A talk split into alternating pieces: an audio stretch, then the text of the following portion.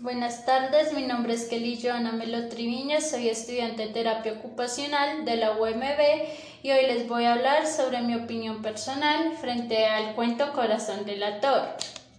Edgar Allan Poe nació en enero de 1809 en Boston, Estados Unidos, y murió el 7 de octubre de 1849.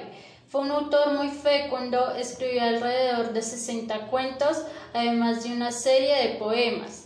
Para él, la máxima expresión literaria era la poesía, también escribió novelas, ensayos y otros escritos. El género del cuento es de terror y clasificado en la narrativa gótica y fue publicado en 1843. En la historia se narra cómo un hombre entre la locura y cordura lleva a demostrar que está cuerdo. El hombre cuenta cómo llevó a cabo un asesinato con sutileza y se termina delatando.